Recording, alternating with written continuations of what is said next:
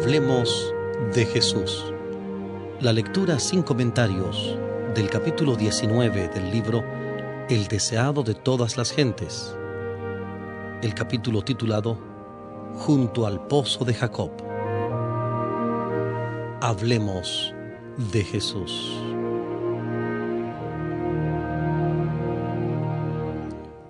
En viaje a Galilea, Jesús pasó por Samaria. Era ya mediodía cuando llegó al hermoso valle de Siquem. A la entrada de dicho valle se hallaba el pozo de Jacob. Cansado de viajar, se sentó allí para descansar, mientras sus discípulos iban a comprar provisiones. Los judíos y los samaritanos eran acérrimos enemigos, y en cuanto les era posible evitaban todo trato unos con otros. Los rabinos tenían por lícito el negociar con los samaritanos en caso de necesidad, pero condenaban todo trato social con ellos. Un judío no debía pedir nada prestado a un samaritano, ni aun un bocado de pan o un vaso de agua. Los discípulos, al ir a comprar alimentos, obraban en armonía con la costumbre de su nación, pero no podían ir más allá. El pedir un favor a los samaritanos o el tratar de beneficiarlos en alguna manera no podía cruzar ni siquiera por la mente de los discípulos de Cristo. Mientras Jesús estaba sentado sobre el brocal del pozo, se sentía débil por el hambre y la sed. El viaje hecho desde la mañana había sido largo y se hallaba ahora bajo los rayos del sol del mediodía. Su sed era intensificada por la evocación del agua fresca que estaba tan cerca, aunque inaccesible para él, porque no tenía cuerda ni cántaro y el pozo era hondo. Compartía la suerte de la humanidad y aguardaba que alguien viniese para sacar agua. Se acercó entonces una mujer de Samaria y sin prestar atención a su presencia, llenó su cántaro de agua. Cuando estaba por irse, Jesús le pidió que le diese de beber. Ningún oriental negaría un favor tal. En el oriente se llama al agua el don de Dios. El ofrecer de beber al viajero sediento era considerado un deber tan sagrado que los árabes del desierto se tomaban molestias especiales para cumplirlo. El odio que reinaba entre los judíos y los samaritanos impidió a la mujer ofrecer un favor a Jesús. Pero el Salvador estaba tratando de hallar la llave de su corazón. Y con el tacto nacido del amor divino, Él no ofreció un favor, sino que lo pidió. El ofrecimiento de un favor podría haber sido rechazado, pero la confianza despierta confianza el Rey del Cielo se presentó a esta paria de la sociedad pidiendo un servicio de sus manos. El que había hecho el océano, el que rige las aguas del abismo, el que abrió los manantiales y los canales de la tierra, descansó de sus fatigas junto al pozo de Jacob y dependió de la bondad de una persona extraña para una cosa tan insignificante como un sorbo de agua. La mujer se dio cuenta de que Jesús era judío en su sorpresa, se olvidó de concederle lo pedido, e indagó así la razón de tal petición. ¿Cómo tú, siendo judío, me pides a mí de beber que soy mujer samaritana? Jesús contestó, Si conocieses el don de Dios, ¿y quién es el que te dice dame de beber? Tú pedirías de él y él te daría agua viva. Es decir, ¿Te maravilla que yo te pida un favor tan pequeño como un sorbo de agua del pozo que está a nuestros pies? Si tú me hubieses pedido a mí, te hubiera dado a beber el agua de la vida eterna. La mujer no había comprendido las palabras de Cristo, pero sintió su solemne significado. Empezó a cambiar su actitud despreocupada. Suponiendo que Jesús hablaba del pozo que estaba delante de ellos, dijo, Señor, no tienes con qué sacarla, y el pozo es hondo. ¿De dónde pues tienes el agua viva? ¿Eres tú mayor que nuestro padre Jacob que nos dio este pozo del cual él bebió? Ella no veía delante de sí más que un sediento viajero cansado y cubierto de polvo.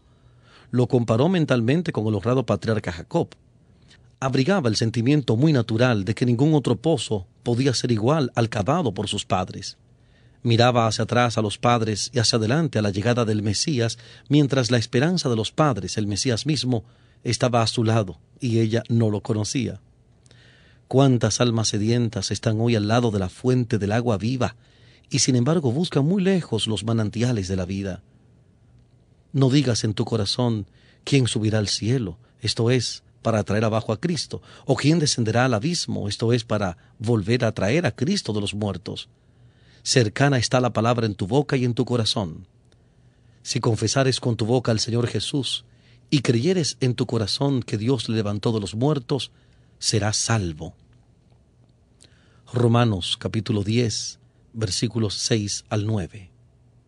Romanos 10, 6 al 9. Jesús no contestó inmediatamente la pregunta respecto de sí mismo, sino que con solemne seriedad dijo, Cualquiera que bebiere de esta agua volverá a tener sed, mas el que bebiere del agua que yo le daré, para siempre no tendrá sed, mas el agua que yo le daré será en él una fuente de agua que salte para vida eterna.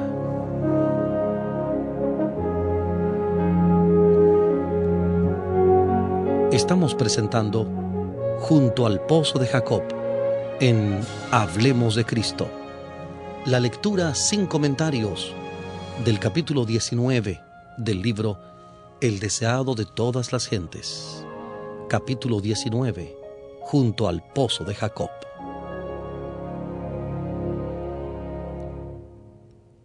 El que trate de aplacar su sed en las fuentes de este mundo, bebe tan solo para tener sed otra vez. Por todas partes hay hombres que no están satisfechos. Anhelan algo que supla la necesidad del alma. Un solo ser puede satisfacer esta necesidad. Lo que el mundo necesita, el deseado de todas las gentes, es Cristo. La gracia divina que Él solo puede impartir es como agua viva que purifica, refrigera y vigoriza el alma. Jesús no quiso dar a entender que un solo sorbo del agua de vida bastaba para el que la recibiera. El que prueba el amor de Cristo lo deseará en mayor medida de continuo, pero no buscará otra cosa. Las riquezas, los honores y los placeres del mundo no le atraen más. El constante clamor de su corazón es más de ti y el que revela al alma su necesidad aguarda para satisfacer su hambre y sed. Todo recurso en que confíen los seres humanos fracasará. Las cisternas se vaciarán, los estanques se secarán. Pero nuestro Redentor es el manantial inagotable. Podemos beber y volver a beber y siempre hallar una provisión de agua fresca. Aquel en quien Cristo mora tiene en sí la fuente de bendición, una fuente de agua que salte para vida eterna. De este manantial puede sacar fuerza y gracia suficientes para todas sus necesidades. Mientras Jesús hablaba del agua viva, la mujer lo miró con atención maravillada. Había despertado su interés y un deseo del don del cual hablaba. Se percató de que no se refería al agua del pozo de Jacob, porque de ésta bebía de continuo y volvía a tener sed. Señor, dijo, dame esta agua, para que no tenga sed ni venga acá a sacarla. Jesús desvió entonces bruscamente la conversación. Antes que esa alma pudiese recibir el don que él anhelaba concederle, debía ser inducida a reconocer su pecado y su Salvador. Jesús le dice, Ve, llama a tu marido y ven acá. Ella contestó, No tengo marido. Esperaba así evitar toda pregunta en ese sentido, pero el Salvador continuó, bien has dicho, no tengo marido. Porque cinco maridos has tenido y el que ahora tienes no es tu marido. Esto has dicho con verdad. La interlocutora de Jesús tembló. Una mano misteriosa estaba hojeando las páginas de la historia de su vida, sacando a la luz lo que ella había esperado mantener para siempre oculto. ¿Quién era este que podía leer los secretos de su vida? se puso a pensar en la eternidad, en el juicio futuro, en el cual todo lo que es ahora oculto será revelado. En su luz, su conciencia despertó. No podía negar nada, pero trató de eludir toda mención de un tema tan ingrato. Con profunda reverencia dijo, Señor, me parece que tú eres profeta. Luego, esperando acallar la convicción, mencionó puntos de controversia religiosa. Si él era profeta, seguramente podría instruirla acerca de estos asuntos en disputa desde hacía tanto tiempo. Con paciencia Jesús le permitió llevar la conversación a donde ella quiso. Mientras tanto aguardaba la oportunidad de volver a hacer penetrar la verdad en su corazón. Nuestros padres adoraron en este monte, dijo ella, y vosotros decís que en Jerusalén es el lugar donde es necesario adorar. A la vista estaba el monte Gerizim, su templo estaba derribado y solo quedaba el altar. El lugar del culto había sido tema de discusión entre judíos y samaritanos. Algunos de los antepasados de estos últimos habían pertenecido a Israel, pero por causa de sus pecados el Señor había permitido que fuesen vencidos por una nación idólatra. Durante muchas generaciones se había mezclado con idólatras, cuya religión había contaminado gradualmente la suya. Es cierto que sostenían que sus ídolos tenían como único objeto hacerles acordar del Dios viviente, el gobernante del universo. No obstante, el pueblo había sido inducido a reverenciar sus imágenes esculpidas. Cuando el templo de Jerusalén fue construido en los días de Esdras, los samaritanos quisieron contribuir en su erección juntamente con los judíos. Este privilegio les fue negado y esto suscitó una amarga animosidad entre los dos pueblos los samaritanos edificaron un templo rival sobre el monte Gerizim. Allí adoraban de acuerdo con el ritual mosaico, aunque no renunciaron completamente a la idolatría. Pero los azotaron desastres, su templo fue destruido por sus enemigos y parecían hallarse bajo una maldición, a pesar de lo cual se aferraron todavía a sus tradiciones y a sus formas de culto. No querían reconocer el templo de Jerusalén como casa de Dios, ni admitían que la religión de los judíos fuese superior a la suya. En respuesta a lo que menciona la mujer, Jesús dijo, Mujer, créeme, que la hora viene cuando ni en este monte ni en Jerusalén adoraréis al Padre. Vosotros adoráis lo que no sabéis. Nosotros adoramos lo que sabemos, porque la salud viene de los judíos. Jesús había demostrado que él no participaba de los prejuicios judíos contra los samaritanos, ahora se esforzó en destruir el prejuicio de esta samaritana contra los judíos, al par que se refería al hecho de que la fe de los samaritanos estaba corrompida por la idolatría, declaró que las grandes verdades de la redención habían sido confiadas a los judíos y que de entre ellos había de aparecer el Mesías. En las Sagradas Escrituras tenían una clara presentación del carácter de Dios y de los principios de su gobierno. Jesús se clasificó con los judíos como el pueblo al cual Dios se había dado a conocer. Él deseaba elevar los pensamientos de su oyente por encima de cuanto se refería a formas, ceremonias y cuestiones controvertidas. La hora viene, dijo él, y ahora es, cuando los verdaderos adoradores adorarán al Padre en espíritu y en verdad, porque también el Padre tales adoradores busca que le adoren. Dios es espíritu, y los que le adoran en espíritu y en verdad es necesario que adoren. Aquí se declara la misma verdad que Jesús había revelado a Nicodemo cuando dijo, a menos que el hombre naciere de lo alto, no puede ver el reino de Dios. Juan capítulo 3, versículo 3. Juan 3, 3. Los hombres no se ponen en comunión con el cielo visitando una montaña santa o un templo sagrado. La religión no ha de limitarse a las formas o ceremonias externas. La religión que proviene de Dios es la única que conducirá a Dios. A fin de servirle debidamente, debemos nacer del Espíritu Divino. Esto purificará el corazón y renovará la mente, dándonos una nueva capacidad para conocer y amar a Dios.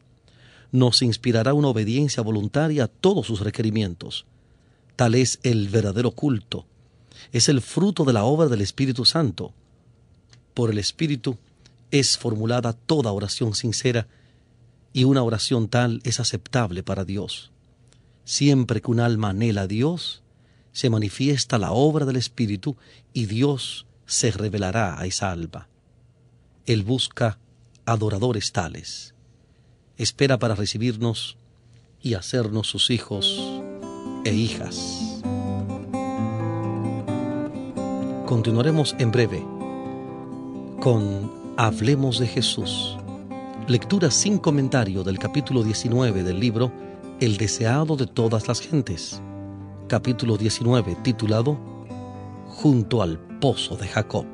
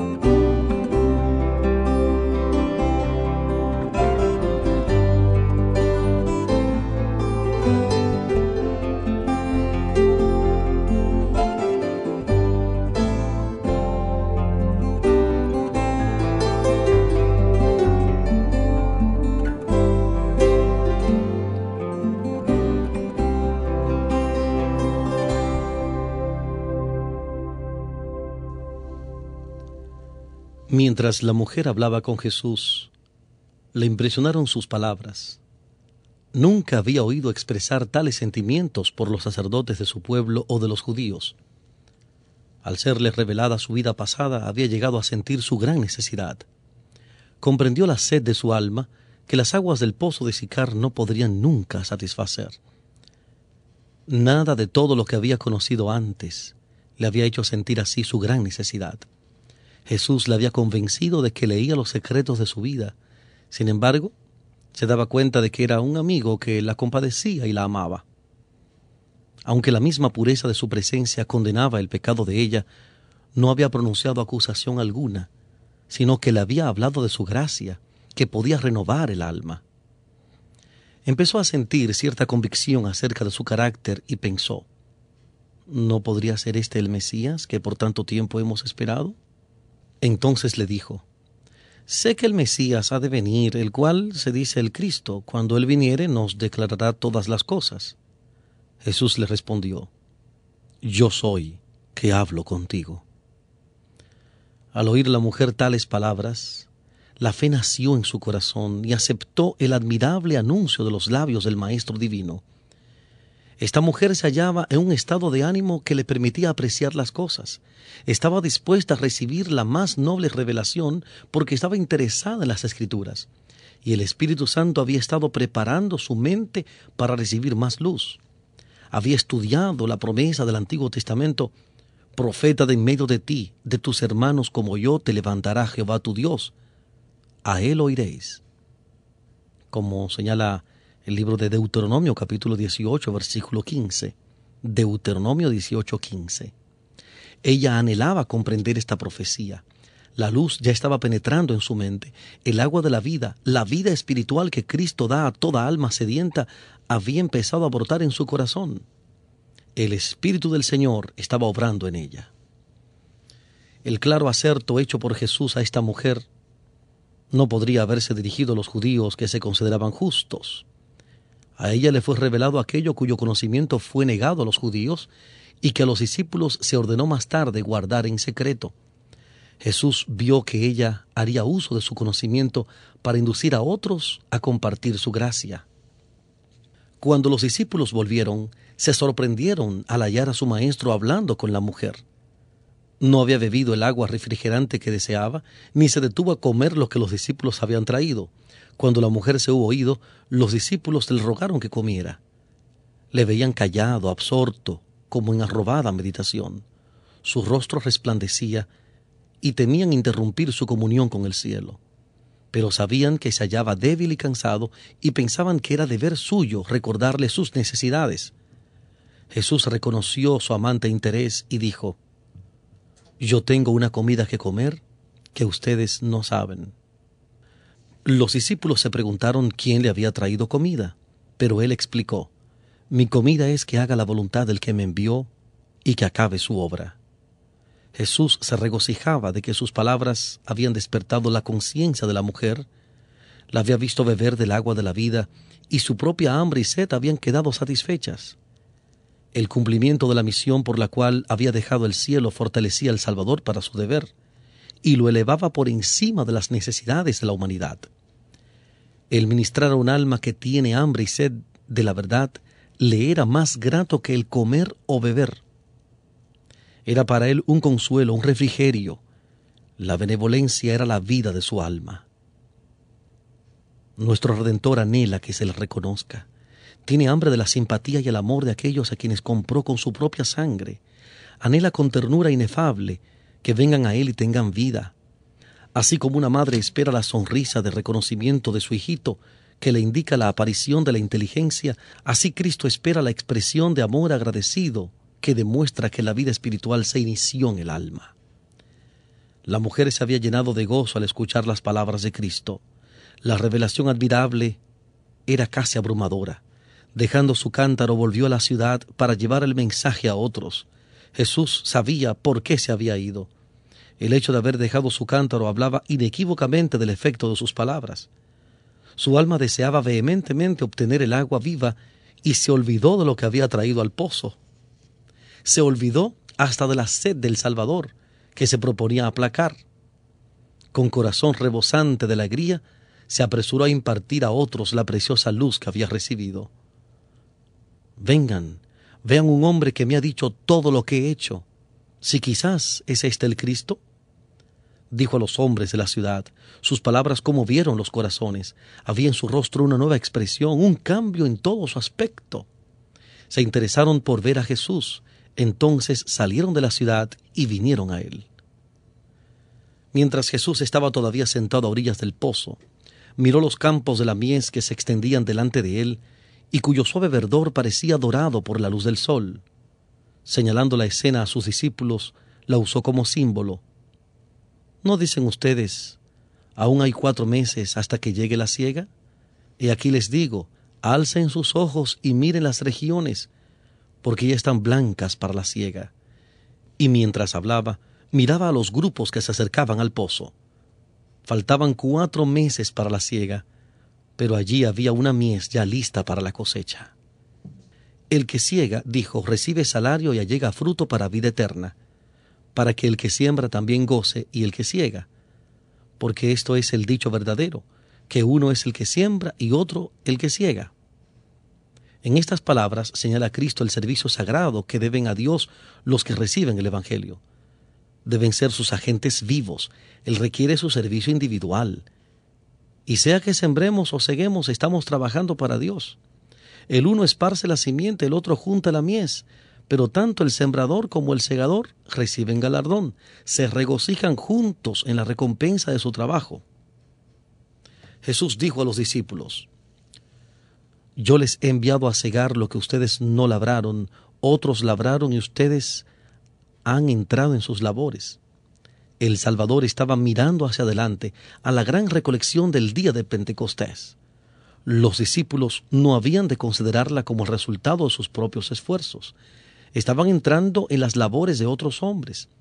Desde la caída de Adán, Cristo había estado confiando la semilla de su palabra a sus siervos escogidos para que la sembrasen en corazones humanos y un agente invisible, un poder omnipotente, había obrado silenciosa pero eficazmente para producir la mies.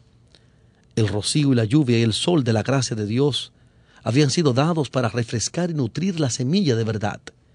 Cristo iba a regar la semilla con su propia sangre.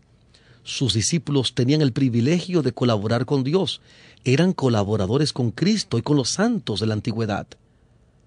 Por el derramamiento del Espíritu Santo en Pentecostés, se van a convertir millares en un día. Tal era el resultado de la siembra de Cristo, la mies de su obra.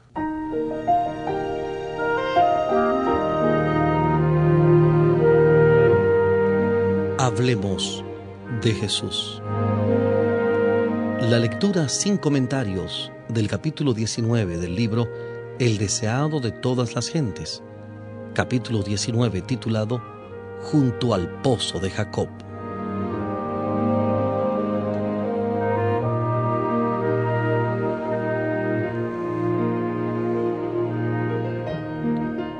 En las palabras dichas a la mujer al lado del pozo, una buena simiente había sido sembrada. Y cuán pronto se había obtenido la mies. Los samaritanos vinieron y oyeron a Jesús y creyeron en él. Rodeáronle al lado del pozo y le acosaron a preguntas y ávidamente recibieron sus explicaciones de las muchas cosas que antes les habían sido oscuras. Mientras escuchaban, su perplejidad empezó a disiparse. Eran como gente que hallándose en grandes tinieblas siguen un repentino rayo de luz hasta encontrar el día. Pero no les bastaba esta corta conferencia, ansiaban oír más, y que sus amigos también oyesen a este maravilloso maestro, la invitaron a su ciudad y le rogaron que se quedase con ellos. Permaneció pues dos días en Samaria y muchos más creyeron en él. Los fariseos despreciaban la sencillez de Jesús, desconocían sus milagros y pedían una señal de que era el Hijo de Dios. Pero los samaritanos no pidieron señal y Jesús no hizo milagros entre ellos, fuera del que consistió en revelar los secretos de su vida a la mujer que estaba al lado del pozo. Sin embargo, muchos les recibieron. En su nuevo gozo decían a la mujer, ya no creemos por tu dicho, porque nosotros mismos hemos oído y sabemos que verdaderamente este es el Salvador del mundo, el Cristo. Los samaritanos creían que el Mesías había de venir como redentor no solo de los judíos, sino del mundo. El Espíritu Santo por medio de Moisés lo había anunciado como profeta enviado de Dios. Por medio de Jacob se había declarado que todas las gentes se congregarían alrededor suyo, y por medio de Abraham que todas las naciones de la tierra serían benditas en él. En estos pasajes basaba su fe en el Mesías la gente de Samaria. El hecho de que los judíos habían interpretado erróneamente a los profetas ulteriores, atribuyendo al primer advenimiento la gloria de la segunda venida de Cristo, habían inducido a los samaritanos a descartar todos los escritos sagrados, excepto aquellos que habían sido dados por medio de Moisés. Pero como el Salvador desechaba estas falsas interpretaciones, muchos aceptaron las profecías ulteriores y las palabras de Cristo mismo acerca del reino de Dios. Jesús había empezado a derribar el muro de separación existente entre judíos y gentiles y a predicar la salvación al mundo. Aunque era judío, trataba libremente con los samaritanos y anulaba así las costumbres farisaicas de su nación Frente a sus prejuicios aceptaba la hospitalidad de este pueblo despreciado, dormía bajo sus techos, comía en sus mesas, participando de los alimentos preparados y servidos por sus manos. Enseñaba en sus calles y lo trataba con la mayor bondad y cortesía. En el templo de Jerusalén, una muralla baja separaba el atrio exterior de todas las demás porciones del edificio sagrado.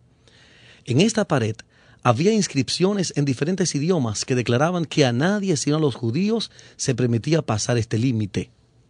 Si un gentil hubiese querido entrar en el recinto interior, habría profanado el templo y habría sufrido la pena de muerte. Pero Jesús, el que diera origen al templo y su ceremonial, atraía a los gentiles así por el vínculo de la simpatía humana, mientras que su gracia divina les presentaba la salvación que los judíos rechazaban. La estada de Jesús en Samaria estaba destinada a ser una bendición para los discípulos, que estaban todavía bajo la influencia del fanatismo judío. Creían que la lealtad a su propia nación requería de ellos que albergasen enemistad hacia los samaritanos. Les admiraba la conducta de Jesús. No podían negarse a seguir su ejemplo y durante los dos días que pasaron en Samaria, la fidelidad a él dominó sus prejuicios pero en su corazón no se conformaban. Tardaron mucho en aprender que su desprecio y odio debían ser reemplazados por la piedad y la simpatía. Pero después de la ascensión del Señor, recordaron sus lecciones con nuevo significado. Después del derramamiento del Espíritu Santo recordaron la mirada del Salvador, sus palabras, el respeto y la ternura de su conducta hacia estos extraños despreciados. Cuando Pedro fue a predicar en Samaria, manifestó el mismo espíritu en su obra. Cuando Juan fue llamado a Éfeso y Esmirna, recordó el incidente de Siquem y se llenó de gratitud hacia el divino Maestro, quien previendo las dificultades que debían arrostrar, les había ayudado por su propio ejemplo. El Salvador continúa haciendo hoy la misma obra que cuando ofreció el agua de vida a la mujer samaritana. Los que se llaman sus discípulos pueden despreciar y rehuir a los parias, pero el amor de Él hacia los hombres no se deja desviar por ninguna circunstancia de nacimiento, nacionalidad o condición de vida. A toda alma, por pecaminosa que sea, Jesús dice, Si me pidieras, yo te daría el agua de vida. No debemos estrechar la invitación del Evangelio y presentarla solamente a unos pocos elegidos, que suponemos nosotros nos honrarán aceptándola. El mensaje ha de proclamarse a todos. Donde quiera haya corazones abiertos para recibir la verdad, Cristo está listo para instruirlos. Él les revela al Padre y la adoración que es aceptable para aquel que lee el corazón. Para los tales no usa parábolas. A ellos como la mujer samaritana al lado del pozo dice, yo soy que hablo contigo. Cuando Jesús se sentó para descansar junto al pozo de Jacob, venía de Judea, donde su ministerio había producido poco fruto. había sido rechazado por los sacerdotes y rabinos, y aún los que profesaban ser discípulos suyos no habían percibido su carácter divino. Se sentía débil y cansado, pero no descuidó la oportunidad de hablar a una mujer sola, aunque era una extraña, enemiga de Israel y vivía en pecado. El Salvador no aguardaba a que se reuniesen congregaciones. Muchas veces empezaba sus lecciones con unos pocos reunidos en derredor suyo. Pero uno a uno los transeúntes se detenían para escuchar, hasta que una multitud oía con asombro y reverencia las palabras de Dios pronunciadas por el Maestro enviado del cielo. El que trabaja para Cristo no debe pensar que no puede hablar con el mismo fervor a unos pocos oyentes que a una gran compañía. Tal vez haya uno solo para oír el mensaje, pero ¿quién puede decir cuán abarcante será su influencia? Parecía asunto sin importancia aún para los discípulos que el Salvador dedicase su tiempo a una mujer de Samaria. Pero él razonó con ella con más fervor y elocuencia que con reyes, consejeros o pontífices. Las lecciones que le dio han sido repetidas hasta los confines más remotos de la tierra. Tan pronto como oyó al Salvador, la mujer samaritana trajo a otros a él. Demostró ser una misionera más eficaz que los propios discípulos. Ellos no vieron en Samaria indicios de que era un campo alentador. Tenían sus pensamientos fijos en una gran obra futura y no vieron que en derredor de sí había una mies para cegar. Pero, por medio de la mujer a quien ellos despreciaron, toda una ciudad llegó a oír del Salvador. Ella llevó enseguida la luz a sus compatriotas. Esta mujer representa la obra de una fe práctica en Cristo. Cada verdadero discípulo nace en el reino de Dios como misionero. El que bebe del agua viva llega a ser una fuente de vida. El que recibe llega a ser un dador. La gracia de Cristo en el alma es como un manantial en el desierto, cuyas aguas surgen para refrescar a todos y da a quienes están por perecer avidez de beber el agua de la vida.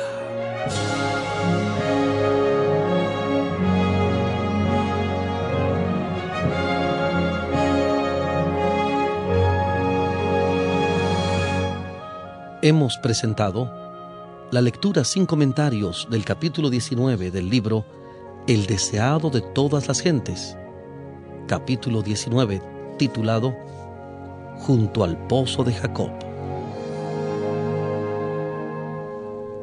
Hablemos de Jesús. Les acompañó Omar Medina. Muchas gracias por la fina gentileza de la atención dispensada.